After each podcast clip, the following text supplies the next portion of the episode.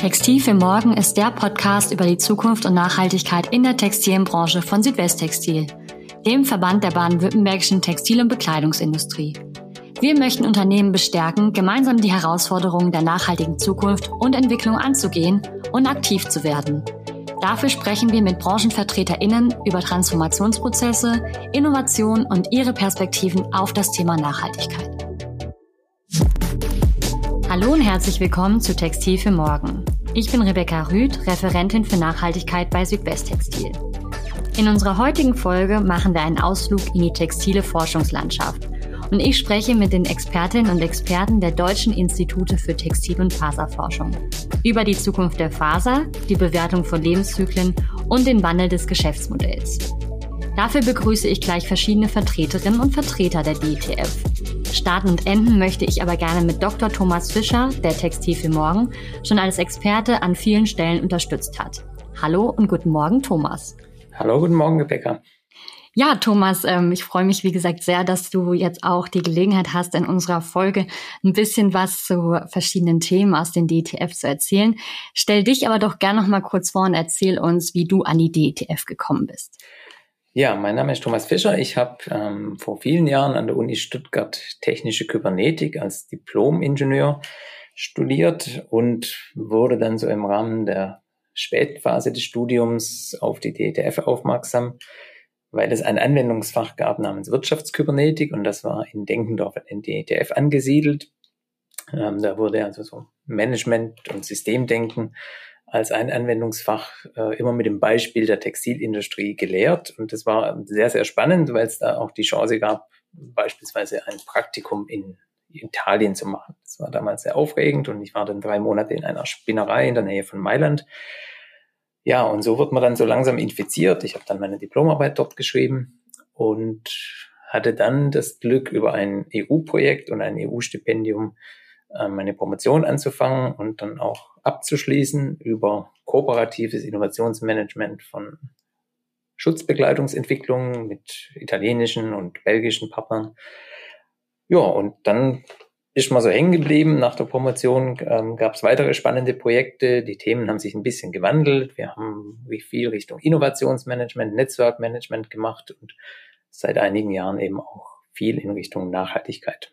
Ja, zu diesem Thema Innovation, Netzwerkdenken und Nachhaltigkeit kommen wir zum Abschluss unseres Podcasts, um da nochmal eine Ausschau zu geben sozusagen. Ähm, bevor wir aber jetzt zu den verschiedenen Themen kommen und auch einige Projektkolleginnen und Kollegen von dir kennenlernen, würde ich dich nochmal bitten, dass du allen, die die DETF als Institution noch nicht kennen, ein bisschen was ähm, zu euch als Institution erzählst. Ja, das ist ein wunderschöner Moment, weil wir genau in diesem Jahr 100 Jahre alt sind, also wirklich schon eine alteingesessene, ehrwürdige Institution, die ursprünglich in Reutling gestartet ist, als wirklich ausgelagerte Forschungseinrichtung der Industrie. Wir sind dann vor 30, 40 Jahren nach Denkendorf gezogen, weil einfach der Platz hier besser war, in eine ehemalige Zellwollspinnerei und sind seitdem gewachsen, sind mittlerweile Europas größte Forschungseinrichtung, in der täglich so 250 plus minus Personen sich mit allen Fragestellungen von der Faser, von der Chemie, von der Polymerisation bis hin zur fertigen Anwendung im Bereich Medizin, Textil, technisches Textil, Bauen, Bekleidung, Schutzbekleidung, Smart Textiles und alles, was es gibt an textilen Anwendungen ähm, beschäftigen. Wir haben hier sehr viel Fläche, wir haben hier sehr viel Maschinen, wir sind sozusagen vollstufig, decken die komplette Wertschöpfungskette ab und sind immer auf der Suche nach innovativen Materialien, innovativen Anwendungen, innovativen Lösungen, nicht nur für die klassische Textilindustrie, sondern sehr viel auch für verwandte Industrien, die Textil als Werkstoff benötigen. Ja, ich glaube, da können wir jetzt tatsächlich leider in dieser Folge gar nicht auf alle Punkte eingehen, aber wir werden auf jeden Fall in den Show Notes auch ähm, ein bisschen was zu dem Thema Textil kann viel und zu den verschiedenen Anwendungen noch verlinken. Du hast es eben schon gesagt, die DTF werden in diesem Jahr 100 Jahre. Das ist hm. wirklich ein ganz, ganz tolles Jubiläum. Und euer Motto in diesem Zusammenhang lautet, Let's celebrate the textile future wenn wir uns diese Frage angucken, da ist mir so in den Kopf gekommen, wie haben denn die DTF in den letzten 100 Jahren die Zukunft geprägt und wie plant ihr es dann auch in den nächsten 100 Jahren noch weiter zu tun? Ja, die Planung ist immer schwieriger als die Vergangenheit natürlich. Ähm, also wir haben, glaube ich, der Industrie und vor allem auch der Maschinenbau, also der Prozesstechnologie sehr viel weitergeholfen. Ähm, wir haben einige Patente auch mit Maschinenbauern. Wir haben dann ganz neue Verfahren entwickelt, wie das Kompaktspinnen, die heute noch Industriestandards sind. Ähm, wir haben ähm, aber auch der Industrie bei diesem großen Wandel in den 80er, 90er Jahren geholfen, von der Bekleidungsherstellung auf der Alp, die heute nur noch in Einzelfällen rentabel ist, hin zu diesem technischen Textilien. Also da haben wir sie sehr groß unterstützt. Ähm, wir haben in den 80er, 90er Jahren schon sehr früh angefangen, diese Medizintechnik zu positionieren ähm, als großes neues Anwendungsfeld. Und wir haben die Industrie immer begleitet bei diesem Wandel von, von einem Management auf Zuruf, auf Netzwerk, auf Cluster hin zu einem engagierten und etablierten Partner in europäischen und globalen Wertschöpfungsnetzen, wo eben auch ganz andere Standards, ganz andere Kommunikation, ganz andere Managementthemen ähm, wichtig sind. Also das war immer so, so parallel, das Technische, das Prozesstechnologische, dann die, die Management-Sicht und aber auch natürlich die Suche nach neuen Produkten. Also ohne uns gäbe es wahrscheinlich keine textile Solarthermie und keine textilen Schneeketten und was es sonst so alles gibt. Ähm, das sind Innovationen, die tatsächlich auch hier aus dem Hause mitentwickelt wurden und die ähm, mit viel Enthusiasmus auch in die entsprechenden Anwendungsindustrien getragen wurden. Und wenn du jetzt sagst, ähm, den Wandel, ihr habt immer den Wandel begleitet, Denkst du, was denkst du denn persönlich jetzt, was es wird in den nächsten, ja, 100 Jahren ist natürlich ein riesen Zeithorizont. da werden wir vielleicht nicht mehr auf diesem Planeten leben, hoffentlich schon, aber vielleicht äh, uns äh, planetär erweitern oder werden vielleicht äh, nur noch in, in UFOs durch die Gegend schweben und Avatare auf die Straße schicken. Aber ähm, sage ich mal jetzt so in den nächsten 10, 20, 30 Jahren, wo siehst du da persönlich ähm, so die Punkte, in denen ihr die Industrie definitiv als Forschungspartner auch begleiten müsst? Ja, die UFOs sind ein gutes Stichwort, weil, weil Fluggeräte sind textiler Leichtbau. Also das ist definitiv so, dass das aus, aus Fasermaterial besteht und Carbonfaser und Leichtbau ist ja, ist ja in aller Munde quasi. Also insofern könnten es auch die UFOs sein. Momentan sind es nur die Flugzeuge und Airbuses dieser Welt. Vielleicht sind es auch irgendwann die kleinen Flugtaxis, die textile Hüllen haben. Also da gibt es viele Möglichkeiten das Thema Bekleidung wird uns natürlich begleiten, die Menschheit, denke ich. Und da gibt es noch viele, viele Möglichkeiten, da in Richtung Nachhaltigkeit, Kreislaufwirtschaft und zusätzlicher Funktionalisierung, also Sensorik in Kleidung etc. etc. da sehr viel zu tun. Und gleichzeitig wollen wir ähm, textile Werkstoffe wirklich als Basismaterial in viele, viele Branchen bringen. Und ich glaube, dass es da noch gerade im Bereich Medizintechnik und in der Vernetzung von Vitalparameterüberwachung und dann eben Sens Sensorik, dass die Textilien automatisch Informationen irgendwo anders hin weitergeben und so weiter. Da wird es noch viele, viele Einsatzmöglichkeiten geben, ähm, so dass quasi diese Textilbranche meines Erachtens so ein Stück weit verschwimmen wird und sich auflösen wird und so eine Basistechnologie für viele, viele andere Branchen sein wird. Das ist so, glaube ich, unser Weg so ein bisschen. Das ist auf jeden Fall eine schöne Zukunftsvision für äh, Textilien und für das textile Material. Du hast eben schon gesagt, dass auch das Thema Nachhaltigkeit in der Zukunft sowohl im Material als auch ähm, in der Art und Weise, wie wir Prozesse gestalten, eine große Rolle auch bei euch in der Forschung schon spielt. In welchen Forschungsbereichen der DTF ist das denn schon konkret der Fall? Also wo beschäftigt ihr euch schon sehr, sehr stark mit dem Thema Nachhaltigkeit? Also wir haben zum einen das Thema Material- und Energieeffizienz, was sich ähm, sehr stark eben im Leichtbau widerspiegelt, was wir seit Jahren natürlich machen mit, mit diesen faserbasierten Werkstoffen, wo Carbonfasern nur so viel beisteuern, wie sie genau brauchen, wie es vorher ausgerechnet und simuliert wurde in Festigkeit und alles andere möglichst leicht gemacht wird, so dass es also nicht überdimensioniert ist. Ähm, jeder, der ein Fahrrad vor 10, 20 Jahren gekauft hat, der wusste, das Carbon ist leichter, ein bisschen teurer noch, aber es ist besser und leichter. Ähm, das ist beim Automobil der Fall, das ist bei den Flugzeugen der Fall. Und wenn man dann noch Funktionsintegrationen hinbekommt, also dass die auch noch zusätzliche Funktionen haben, dann ist das wirklich ein Beitrag zur Nachhaltigkeit. Ähm, wir arbeiten viel auch an anderen Themen, wie zum Beispiel Wasser und ähm, Energiegewinnung aus mit textilen Materialien. Ich hatte schon erwähnt, wir haben textile Solarthermie, wir haben ähm, für die Wüste entsprechende ähm, textile Materialien entwickelt, die Regenwasser aus Tau und aus Nebel abscheiden beispielsweise. wir nutzen gerade sehr viel bionische Ideen, um mit Textilien solche Naturdinge nachzubauen quasi. Also Ölabscheidungen, wie es ein Ölkäfer macht und ähm, viele, viele andere Dinge, die man zu, in Klärwagen zur Wasserreinigung oder sowas einsetzen kann. Ähm, also da bietet die Textiltechnologie und die textilen Produkte bietet so eine Vielfalt, wie man natürliche Materialien nachbauen kann und damit viele schöne bionische Lösungen machen kann, die, die ein Stück weit zur Nachhaltigkeit beitragen. Dann müssen wir, und das sind wir aber, glaube ich, alle in der Pflicht, auch die Kreislaufwirtschaft etablieren. Wir haben hier schon früh angefangen, Recyclingverfahren äh, zu erforschen und nicht nur das, das klassische Textilschreddern und Downcycling, sondern wirklich auch anspruchsvolle chemische Verfahren, weil es ja so ein bisschen zwei gegensätzliche Richtungen gibt. Also die Funktionsintegration und die, der Leichtbau, die sorgen ja für sehr viele Verbundwerkstoffe und die sind per se dann mal schwieriger zu recyceln. Und das sind so ein bisschen zwei Herzen, die dann immer in der Brust der Forscherin oder des Forscher schlagen. Einmal hochfunktional und leicht und dann aber, wenn man den ganzen Kreislauf denkt, wird es wieder ein bisschen schwieriger, weil man es ja auch wieder auseinanderbauen muss letztendlich. Und ähm, da haben wir in fast allen Zentren hier im, im Hause gibt's diese Themen natürlich.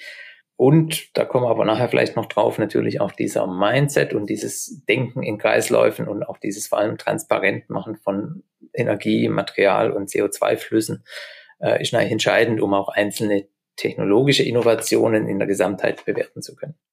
Ja, danke Thomas für diesen äh, Überblick und vor allem für diesen, die Erklärung dieses spannenden Dilemmas, das ihr, glaube ich, am besten lösen könnt, nämlich neue Anwendungen entwickeln, die immer technischer werden, aber gleichzeitig auch Themen wie Kreislaufwirtschaft, wie Nachhaltigkeit nicht aus den Augen zu verlieren. Wie du schon gesagt hast, wir werden jetzt gleich ähm, ein bisschen über das Mindset und auch die Bilanzierung und Berechnung von Themen wie Energie und Co sprechen.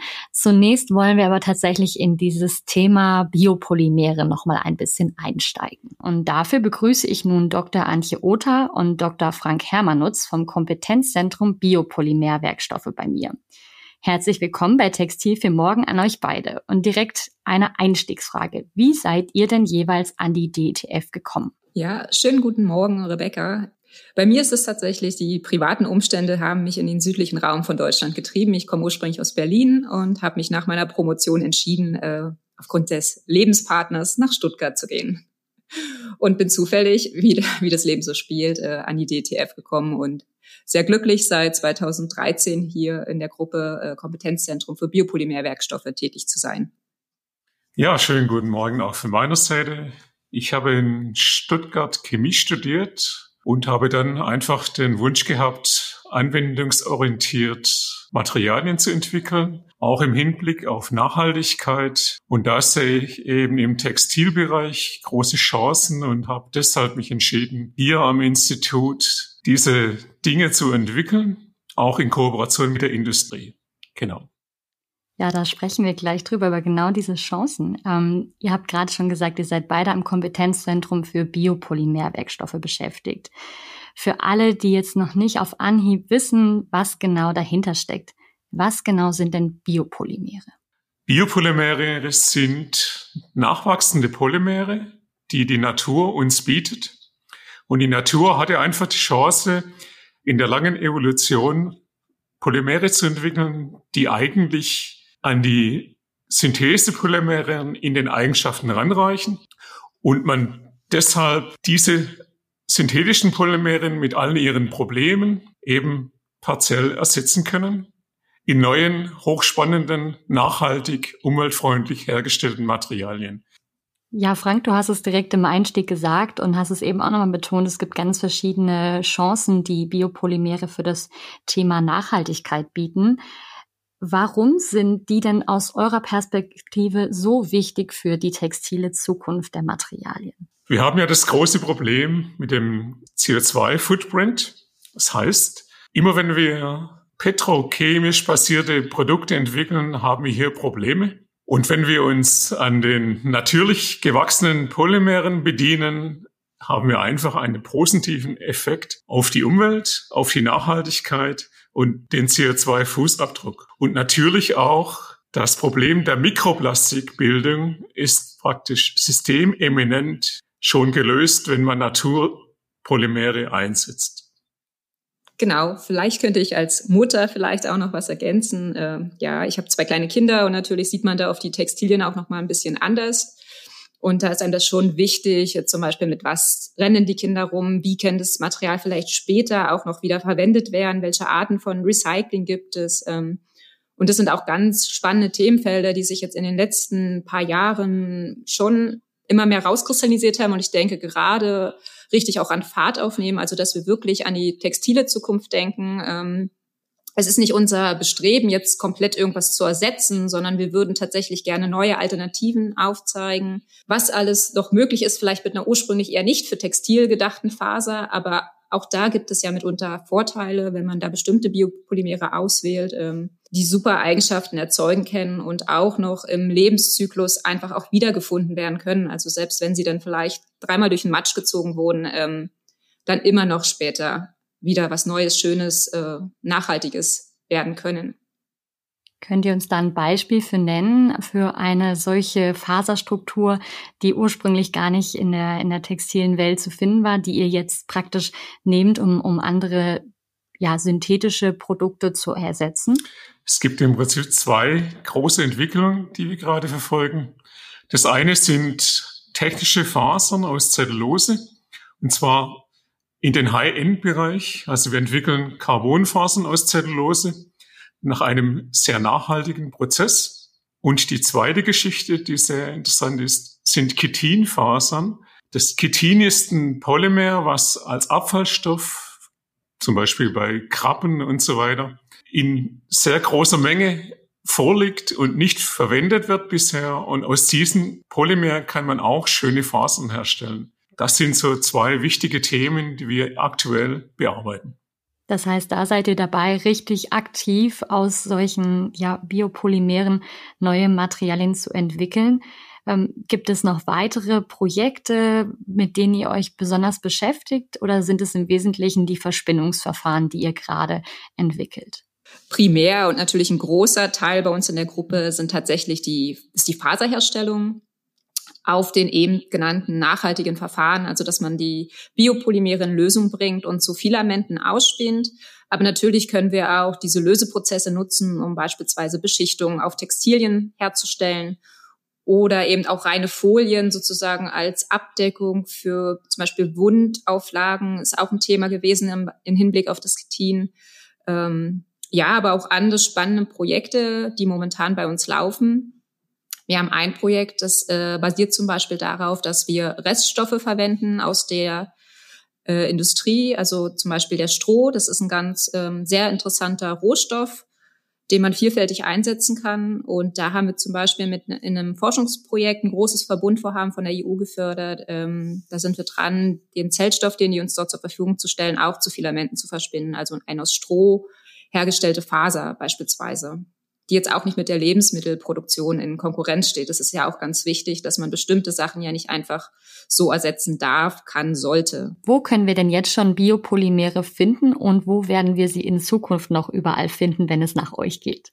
Unser Bestreben ist eben aus diesen Biopolymeren neue Materialien herzustellen, die nicht unbedingt in Konkurrenz zu anderen stehen, sondern auch äh, neue Produkte zu verwirklichen, Produkte für den Hygienebereich, Produkte für den Medizinbereich. Und das ist so unsere Vision. Und da sind wir eigentlich ganz froh, dass es diese Biopolymere eigentlich überall in der Natur gibt. Ja, das heißt, wir haben eigentlich von Anfang an keine Probleme mit ähm, irgendwelchen Hautirritationen. Und äh, das ist eigentlich ein ganz generellen Trend, den wir sehen, dass diese Produkte sehr, sehr hautfreundlich sind, sehr gut verträglich, sich äh, dem Körper eigentlich gut tun und da eben neue Dinge zu finden mit natürlich gewachsenen Polymeren, die man sowieso in der ganzen Umwelt findet. Das ist, denke ich, eine Chance, die wir haben, die uns eben gerade in der Nachhaltigkeit und in der ganzen Klimaproblematik, die wir haben, einen großen Stück weiterbringt, einfach weil wir keine Probleme mit Begleitprozessen haben. Bei der Entsorgung, bei der Wiederverwendung, da ist man einfach äh, auf einem sehr guten Weg. Nachteilig ist natürlich, ähm, das alles kostet Geld, die ganzen Entwicklungen. Und das ist vielleicht so der Hauptknackpunkt, den man zu lösen hat, dass man die Dinge nicht nur ökologisch herstellt, sondern eben auch wirtschaftlich. Und das ist so der Hauptpunkt, an dem wir arbeiten. Neue Materialien aus der Natur, nicht nur ökologisch, sondern eben auch ökonomisch herzustellen. Ganz wichtig ist uns, dass wir eben auch Rohstoffe verwenden, die wir lokal eben haben in Deutschland. Das ist ja nicht allzu viel. Wir haben Bäume, wir haben nachhaltige Baum äh, Holzwirtschaft. Wir können aus den Bäumen Lignin und Zellulose gewinnen in ausreichender Menge für Textilien und für diese neuen Materialien. Das, das sind wir auch in gar keiner Konkurrenz zu irgendjemand anderem. Wir haben Hanf, wir haben Flachs. Auch dort können wir, können wir Zellstoffe produzieren. Hier in Deutschland und sind nicht mehr auf äh, Importe aus China angewiesen. Man sieht ja jetzt, was passiert, ja, wenn die, wenn die Lieferketten unterbrochen werden. Ich denke, dies, diese lo dieses lokale Denken, ja, weg von diesen, von, auch von diesen energieintensiven Transportwegen, ja. Ich denke, das, das könnte, könnte ein Lösungsansatz für die Zukunft sein. Man hat dann eben auch alles im Griff, ja. Man weiß, wo es herkommt, man weiß, wer es gemacht hat. Gut, es gibt natürlich diese Discounter, die für, für 20 Cent ein T-Shirt verkaufen. Klar, das wird es da nicht mehr geben, muss uns bewusst sein. Aber ich denke, in Zukunft wird die Qualität wird es richten, ja. Und der Verbraucher ist auf dem Weg zu sehen, es ist nicht nur der Preis, sondern es, es ist auch etwas, was ich mitbekomme, wenn ich ein Textil kaufe, was nachhaltig hergestellt wurde, wo ich weiß, wer es hergestellt hat. Und wenn es dann auch noch alles lokal passieren kann, umso besser ich denke, dann sind wir, dann geht es uns äh, auch einfach vom Gefühl her besser. Kaufen, verbrauchen, nutzen ist auch eine Gefühlssache. Und ich denke, der Verbraucher wacht langsam auf, bekommt immer mehr, immer mehr auch den lokalen Bezug. Und, und ähm, ich denke, das ist, das ist uns auch ganz wichtig, dass wir das verwenden, was wir hier lokal haben und daraus gute neue Produkte machen, auch für den technischen Bereich. Darum geht's uns. Vielleicht noch eine Frage zum Schluss an euch beide. Ähm, wie arbeitet ihr denn dann genau mit Unternehmen zusammen? Oder ähm, ist es bei euch eher Grundlagenforschung und Unternehmen können sich dann äh, frühestens in ein, zwei, drei, vier, fünf oder auch zehn Jahren auf eure Spinnverfahren in der Praxis freuen? Also beides. Man fängt natürlich an mit Grundlagenforschung. Wir patentieren dann diese Prozesse und bieten sie dann der Industrie an zur Umsetzung. Wir selber setzen nicht um, ja, wir sind ja ein reines Forschungsinstitut, aber es dauert einfach, ja, fünf, zehn Jahre, das ist tatsächlich eine Zeit, die es braucht. Eine gute Idee, ja, kann man schnell umsetzen im Labor, aber dann braucht man einfach einen Investor, der überzeugt ist, ja, das könnte ein Produkt für mich sein. Und ich denke, ich lehne mich nicht zu weit aus dem Fenster, wenn ich sage, mit unserer nachhaltig hergestellten technischen Zellulosefaser, die wir aus dem sogenannten Hypercell-Verfahren entwickelt haben, die wird jetzt in Kooperation mit dem Technikum Laubholz in die industrielle Praxis umgesetzt. Da sind wir sehr weit. Diese Phase wird in, bis in ein bis zwei Jahren am Markt sein, mit ausreichend Kapazitäten dann für viele, viele neue interessante Produkte. Ja, danke euch beiden für die spannenden Einblicke in den Bereich der Biopolymere. Und ich denke, wir verlinken auch das ein oder andere Forschungsprojekt aus eurem Kreis in den Show Notes zu dieser Folge.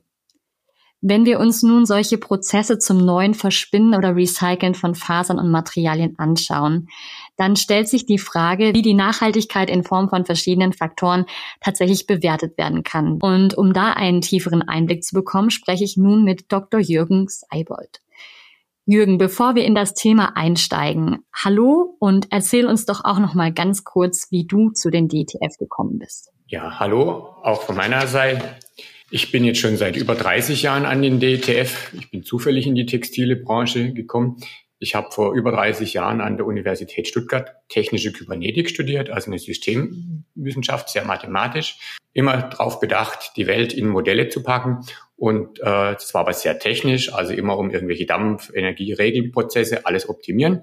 Und eine Vorlesung war auch vom Professor Fischer, das hieß Wirtschaftskybernetik. Das hat mich damals fasziniert, weil das hat so, sage ich mal, diese Systemdenkenwelt mit der realen Welt der Wirtschaft äh, so ein bisschen zusammengebracht, also weg rein vom nur technischen Prozess wo es immer um Energien und, und hochkomplexe äh, strukturelle Zusammenhänge geht, mehr zu wirtschaftlichen Zusammenhängen. Und das ist eigentlich genau die Fragestellung, die ja heute auch so relevant ist. Welche Faktoren sind denn bei der Bewertung eines bestimmten Verfahrens besonders wichtig aus der Perspektive einer intelligenten, nachhaltigen Produktion? Ich meine, die Kollegen vorhin haben es ja schon angesprochen. Letztendlich der, der eigentliche Prozess ist das eine. in der Textilienkette haben wir ja sehr, sehr viel äh, Prozessstufen hintereinander. Und eigentlich kommt es darauf an, man muss sich das Endprodukt angucken, äh, was man erzielen will. Und dann ist eigentlich in jedem der Prozessschritte, die dazu erforderlich sind, aber eben angefangen vom Rohstoff, äh, was mir vorhin ein schönes äh, Bild war, wir sind fast auf dem Weg, Stroh zu Gold zu spinnen, das alte Märchen, äh, das immer im Märchengarten sehe, wenn ich in Ludwigsburg unterwegs bin. So, also Gold kommt bei uns noch hinten raus, aber sage ich mal, die Zellulose ist ja schon mal ein, ein großer Schritt dorthin. Also es geht darum, mit nachwachsenden, nachhaltig erzeugten Rohstoffen, also auch lokal bei uns unter guten Bedingungen. Also irgendeine Plantage, die irgendwo gedüngt und sonst was wird, die ist zwar auch nachwachsend, aber die ist nicht unbedingt nachhaltig.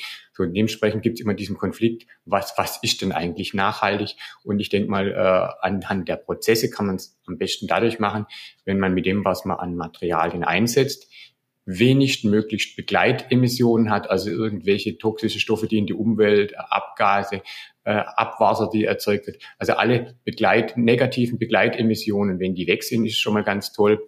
Äh, wenn man einen sehr effizienten Prozess hat, also wo man mit wenig Energie äh, auskommt, äh, dann sollte die Energie natürlich heute regenerativ sein. Also von daher, das zeigt schon mal, äh, es ist kein eindimensionales Problem, sondern wir haben ein mehrdimensionales Problem, das zu lösen ist. Und CO2 ist eine ganz zentrale Thematik. Heute Erderwärmung, da braucht man jetzt nicht mehr viele zu sagen, aber das Thema Wasser ist mindestens genauso wichtig und wird viel, viel wichtiger werden die nächsten Jahre, weil äh, die Prozesse, wie wir es heute machen, dass wir praktisch einen wahnsinnigen Water Footprint in den Produkten haben, die wir bei uns importieren, das kann so und darf so auch zukünftig nicht sein. So, und dann ist eben das ganze Thema äh, nachhaltig auch sozial sind ja äh, Dinge wichtig. Also wenn unter furchtbaren Bedingungen irgendwo was angebaut wird und bei uns dann verbraucht wird äh, zu Konditionen, was die Löhne angeht, äh, ist das sicherlich zwar ökonomisch toll bei uns, aber äh, wenn man es mal äh, global sieht, mit den Problemen, die man woanders wieder anrichtet, äh, sicherlich auch nicht so. Also das ist schon mal ein zweischneidiges Schwert. Was der eine gewinnt, äh, verliert der andere. Ja, ich glaube, da beschreibst du auch schon die Komplexität des Themas Nachhaltigkeit generell und das Ganze dann auch noch messbar zu machen, um tatsächlich bewerten zu können, ob man jetzt zum Beispiel seine Lieferkette auf eine Zellulose umstellt oder eben auf eine ganz andere Produktionsschiene oder ähnliches. Das erscheint mir sehr, sehr komplex. Gibt es denn da aus eurer Perspektive Ansätze oder Verfahren, die es Unternehmen vereinfachen, sich dieser Bewertung zu stellen? Also die klassische Methode, um die ökologischen äh, Problemstellungen äh, sich anzuschauen und dann eben auch zu bewerten, ist das Lifecycle Assessment. Da werden eben sämtliche eingesetzte Ressourcen, also Ressourcen in dem Fall äh, Materialressourcen, Energien betrachtet. Das sind ja praktisch die Inputströme. Was geht rein in einen solchen Produktionsprozess, was auch immer das ist. Und dann muss man eben gucken, okay, was außer dem gewünschten Produkt kommt nach hinten raus. Das sind die ganzen Thema Emissionen und Begleitstoffe. Und für jeden der eingesetzten Stoffe gibt es in Umweltdatenbanken dann entsprechende äh, Möglichkeiten, das zu bewerten. Das ist die ökologische Seite. Die ökonomische Seite, was kostet denn tatsächlich das Produkt oder welche Aufwendungen stecken denn, sag ich mal, in den Abfällen drin. Das machen wir mit der Methode des Material Flow Cost Accounting. Das ist eine standardisierte Methode.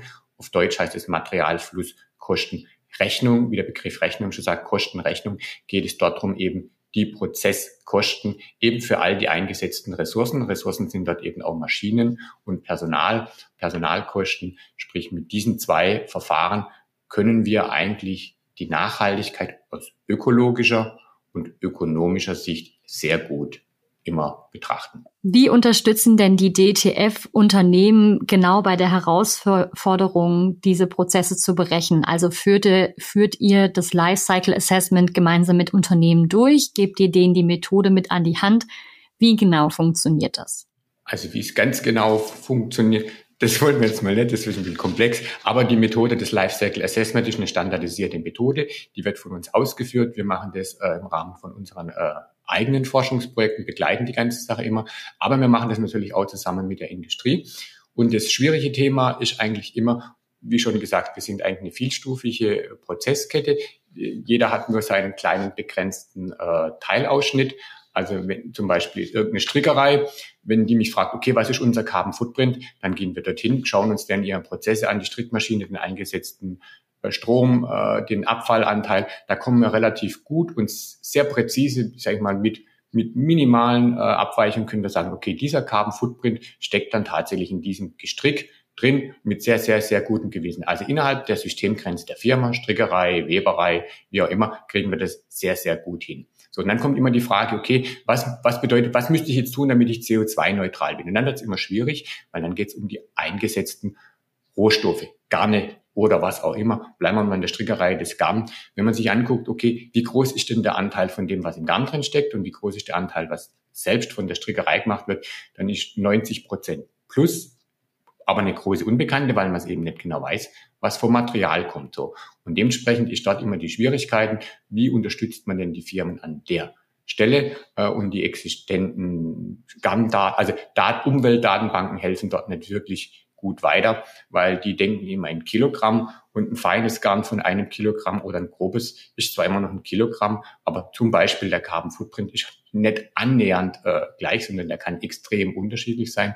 So, und dementsprechend ist es dort schwierig. Und dementsprechend ist das, wo, wo wir eigentlich hin müssen. Wir müssen über die Herstellung der Produkte vom Rohstoff bis zu derjenigen Prozesskette da reden wir dann äh, in der, von aus Sicht des Lifecycle Scope 3, was momentan auch in aller Munde ist. Also Scope 1, 2 ist das, was im Unternehmen selbst stattfindet und Scope 2 ist das, was im Prinzip über die äh, Vorstufen zum Produkt mit dazukommt. Und das ist typischerweise eben nicht ein vernachlässigbarer, sondern meistens der total dominante Anteil, weil in den Materialien eben schon viel drinsteckt. Und je, je später man in der Prozesskette ist, desto dominanter ist es.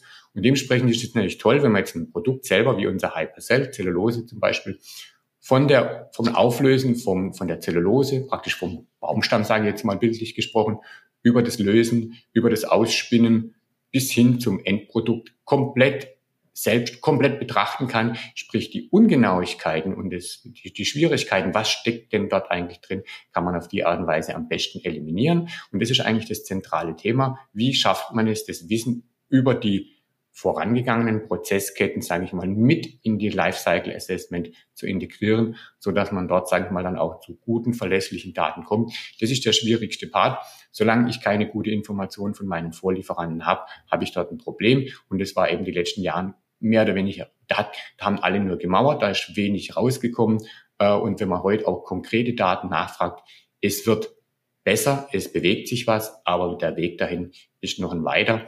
Und das Wissen um die eigenen Prozesse ist das eine, aber äh, wir müssen im Prinzip diese Daten über die komplette Herstellungskette weiterbringen, weil äh, spätestens, wenn es um das Thema Recycling geht, zu glauben, wenn ich da hinten äh, irgendeinen ich sage jetzt mal, fast wilden Haufen an Textilien habe, von dem ich kaum weiß, was da drin steckt. Ich kann den zwar irgendwie mechanisch auflösen und kann da irgendwelche Dinge draus machen, aber um da hochwertige, wiederverwendbare Dinge zu machen, wird schwierig. Den schönen Pfad, wie wir es mit unserer Zellulosephase haben, dass ich die wieder auflösen kann und so quasi 100 Prozent wieder benutzen kann, das, das sind wir von dem mechanischen Recycling, von den ganzen anderen ähm, Gemischen, was denn so typischerweise im Bekleidungsbereich unterwegs ist, noch sehr, sehr weit entfernt. Ja, ich glaube, das fasst es sehr schön zusammen, was wir noch tun müssen als Industrie, wo, an welchen Stellen wir auch noch viel, viel mehr Daten sammeln müssen, transparenter werden müssen, um wirklich uns auch diesen ganzen Herausforderungen zu widmen. Vielen Dank für den schönen Überblick zu diesem ja doch sehr komplexen Thema. Das wird sicherlich einige Unternehmen auch inspirieren oder beziehungsweise zum Nachdenken bringen, an welchen Stellen sie vielleicht auch nochmal die ein oder andere Erfassung mehr machen müssen. Ja, herzlichen Dank auch von meiner Seite. Und ich denke, wir werden da mit den Firmen weiterhin in Kontakt bleiben. So, nachdem wir jetzt über die verschiedenen Themen gesprochen haben, in denen die DTF äh, sich bei dem Thema Nachhaltigkeit insbesondere auf Faser- und Rohstoffebene, Ressourcenebene beschäftigen, kommen wir nochmal zurück zu Thomas Fischer, den unsere Hörerinnen und Hörer ja auch ähm, am Anfang schon kennenlernen durften. Und Thomas, nachdem wir nun von deinen Kolleginnen und Kollegen gehört haben, wie komplex diese Forschung an Rohstoffen und auch die Bewertung dieser Prozesse ist, sind wir aus Nachhaltigkeitsperspektive, glaube ich, schon ganz gut aufgestellt ähm, in der Ebene ökologisch, ökonomische Nachhaltigkeit. Aber du hattest zu Beginn schon gesagt, ihr beschäftigt euch bei den DTF auch ganz stark damit, ähm, wie Prozesse neu gedacht werden können und wie viele weitere Herausforderungen gerade auch im Bereich sozialer und kultureller Nachhaltigkeit ähm, auch tatsächlich aus Forschungsperspektive angegangen werden können. Wie seht ihr am Zentrum für Management Research denn dieses Thema? Ja, das ist ein sehr vielfältiges Thema und ähm, Das wird schon dadurch deutlich, dass ähm, die Leiterin des Zentrums, äh, Frau Professor Thielebein, einen Lehrstuhl für Diversity Studies in Engineering an der Universität Stuttgart hat. Also da schon per se sich mit dem Thema Vielfalt auch beschäftigt. Ähm, soziale Vielfalt, kulturelle Vielfalt, auch technologische Vielfalt, Vielfalt der Disziplinen. Das ist ja spannend, weil wir das ja schon gehört haben. Man braucht Modedesigner und Fantasten und Kreativmenschen. Man braucht dann die Technologen. Man braucht dann die Menschen, die, die auch die, die Marketing- und Geschäftsmodelle mitdenken und die die Logistik planen. Und äh, es ist also ein sehr, sehr vielfältiges Thema. Ähm, wir beschäftigen uns hier auch von verschiedenen Seiten mit diesen Themen. Ähm, es geht einmal so, wenn man den Kern des Unternehmens auch anguckt, dann ist es ja immer die Frage, was macht denn eigentlich ein Unternehmen? Was ist der Purpose eines Unternehmens? Wir haben jetzt vor kurzem ein Forschungsprojekt ähm, zum Thema Corporate Purpose in der Textilindustrie auch beantragt, noch nicht genehmigt bekommen. Wir hoffen, dass es bald starten kann, wenn wir es bekommen. Ähm, das ist also ein Thema, was uns beschäftigt und das hatte auch eine gewisse Tradition. Ich sagte vorhin schon, wir haben diese Innovationsnetzwerke auch schon vor 10, 20, 30 Jahren in die Textilindustrie gebracht und da geht es ja auch schon ein Stück weit um, um Vielfalt, um, um Kreativität, um das Zusammenwirken verschiedener Disziplinen. Und ich glaube, das ist bei Innovation gut, das ist aber auch gerade für Nachhaltigkeit gut, dass man hier alle Facetten ein bisschen mitbringt. Und wir denken also, wie gesagt, in, in Netzwerken, wir binden verschiedene Partner ein, wir unterstützen die mit entsprechenden ähm, Tools und Methoden. Und die Diskussion der letzten ein, zwei Jahre hat ja auch gezeigt, dass so ein Bewusstwerden für, für textile Produkte in Deutschland auch wieder, wenn es bloß Masken sind, wieder ähm, am Wachsen ist. Ähm, plötzlich ist es quasi fast schon ein Staatsziel, dass jetzt auch wieder Masken in Deutschland produziert werden können und dass äh, Wertschöpfungsnetze, das merken wir jetzt aktuell ja gerade auch wieder resilienter sein sollten, damit nicht, wenn irgendwo ein Schiff quer steht, äh, die Weltwirtschaft stillsteht. Äh, insofern haben wir auch dieses Thema Resilienz in einem aktuellen Forschungsantrag aufgegriffen und ähm, wollen hier unterstützen, dass die Textilindustrie ein Stück weit resilienter wird, was ihre Beschaffung, ihre Produktion, aber auch ihr, ihr internes Personal, ihre Kompetenzen ähm, entsprechend angeht. Das hat eigentlich immer so ein bisschen auch globale Geschichten. Das hat bedeutet ja zum einen, dass man auch Produktion wieder in Deutschland aufbauen muss. Und hier hilft uns die Digitalisierung. Und das ist immer so beim zweiten Thema, was mit der Nachhaltigkeit oft Hand in Hand geht. Ähm, digital ist nicht per se nachhaltig, kann aber Nachhaltigkeit sehr entscheidend unterstützen. Das heißt, wenn ich mir physische, nur ein Beispiel, wenn ich mir physische Prototypen dadurch sparen kann, dass ich eben am Rechner digital ein Kleidungsstück simulieren, angucken kann und vielleicht auf einen persönlichen Avatar aufziehen kann, den ich vorher eingescannt habe. Also ich habe quasi die Person digitalisiert und das Produkt digitalisiert und ich kann quasi am Rechner den Virtual Fit machen und gucken, ob die jetzt wirklich zusammenpassen, Person und Bekleidung und wie es aussieht. Ähm, dann spare ich mir schon sehr, sehr viel, was durch die Welt schippern muss und was an Material notwendig ist, um möglichst lang digital zu bleiben und erst dann ganz zum Ende, wenn es sein muss und wenn alles passt, dann auch wirklich individuell und Losgröße 1 und regional zu produzieren. Das ist so ein bisschen der Wunschtraum.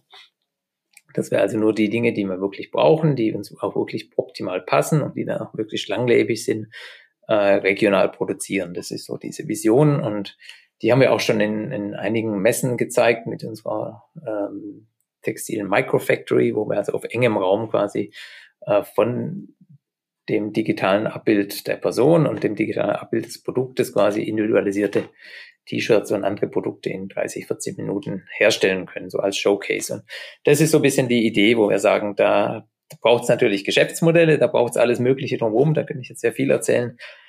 Ähm, aber das ist so, so ein wichtiges Thema für uns. Genau, und all diese Themen vereint ihr dann, wenn ich das richtig verstanden habe, am Zentrum für Management Research wir versuchen es, also alles schaffen wir nicht, aber wir versuchen hier möglichst ganzheitlich zu denken. Wir haben ja auch eine unterschiedliche Disziplinen hier in, in unserem Zentrum von Mathematik, Elektrotechnik, Luft- und Raumfahrttechnik, Ingenieur, technische Kybernetik, Nachhaltig, Umwelttechnik, Betriebswirtschaft. Du hast jetzt gerade schon verschiedene Forschungsprojekte erwähnt. Ähm, wenn wir jetzt zum Abschluss dieses Podcasts bei dieser Ideenvielfalt oder, sag ich mal, Themenvielfalt ähm, sind, wo könnt ihr denn Unternehmen aktuell wirklich auch das Angebot machen, Sie im Prozess, sag ich mal, des Themas Mindset, ähm, digitaler Wandel, Geschäftsmodellwandel, wo könnt ihr da aktuell unterstützen? Und wenn du jetzt eine Einladung aussprechen kannst hier in dem Podcast, wie können Unternehmen da mit euch in Kooperation treten? Sie dürfen jederzeit vorbeikommen, wenn es Corona aktuell erlaubt. Ähm, also wir haben tatsächlich momentan Geld dafür, dass wir Dinge demonstrieren, dass wir Dinge ähm, erläutern. Wir sind ähm, Teil eines Kompetenzzentrums, Textil vernetzt, äh, was sich zur Aufgabe gemacht hat, auch Forschungsergebnisse zu transferieren, zu demonstrieren. Wir haben hier immer wieder verschiedene Veranstaltungen. Wir haben einen KI Escape Room aktuell, den man bespielen kann, wo man in kleinen Teams von vier, fünf, sechs Leuten auch sowas wie einen Mini-Betriebsausflug machen kann, mal eine Stunde sich spielerisch mit dem Thema beschäftigen kann. Ähm, man muss keine Vorkenntnisse haben, es macht einfach nur ein bisschen Spaß. Ähm, also insofern gibt's hier viel zu erleben und zu entdecken. Und ähm, wenn sich jemand ähm, auf den Weg macht hierher, jederzeit willkommen. Wir können immer ein, ein zwei, dreistündiges Gespräch geht immer auf jeden Fall mit einer kleinen Führung, mit einer kleinen Demonstration. Und natürlich gibt es verschiedene Ansatzpunkte. Das, was da mein Kollege Jürgen Seibold vorher vorgestellt hat, ist das, was viele Unternehmen umtreibt, erstmal so als Ausgangspunkt, weil es wird immer gefragt in der Lieferkette, wo könnt ihr mir CO2 sagen von und wie viel CO2 und so weiter. Das sind, das sind Ansatzpunkte. Und wenn man dann anfängt, sich damit zu beschäftigen, dann kommt man irgendwann auch aufs Geschäftsmodell, dann kommt man irgendwann auf den Mindset, dann kommt man auf diese anderen Themen. Also es ist häufig gut, so, so eine konkrete Fragestellung mitzubringen und wenn man dann ins Gespräch und in die Diskussion kommt, dann ergibt sich vieles. Und wir haben unterschiedliche Möglichkeiten. Wir können im Rahmen der Textil vernetzt, können wir kleine Umsetzungsprojekte machen, die für die Unternehmen kostenfrei sind. Es gibt nach wie vor die Innovationsgutscheine. Es gibt die Mitarbeit in IF-Projekten, die kostenfrei sind. Es gibt die Möglichkeit, da sich ein Pilotprojektchen zur Verfügung zu stellen. Und es gibt natürlich auch immer die Möglichkeit, uns direkt zu bezahlen für ganz konkrete Fragestellungen, die nur das eine Unternehmen betreffen. Und aber auch vom Land gibt es momentan das Invest BW Förderprogramm. Da gibt es also auch die Möglichkeiten, dass wir Innovationen für Unternehmen entwickeln, ähm, die den, den Unternehmen nachher gehören und die das auch entsprechend in den Markt bringen dürfen und sollen.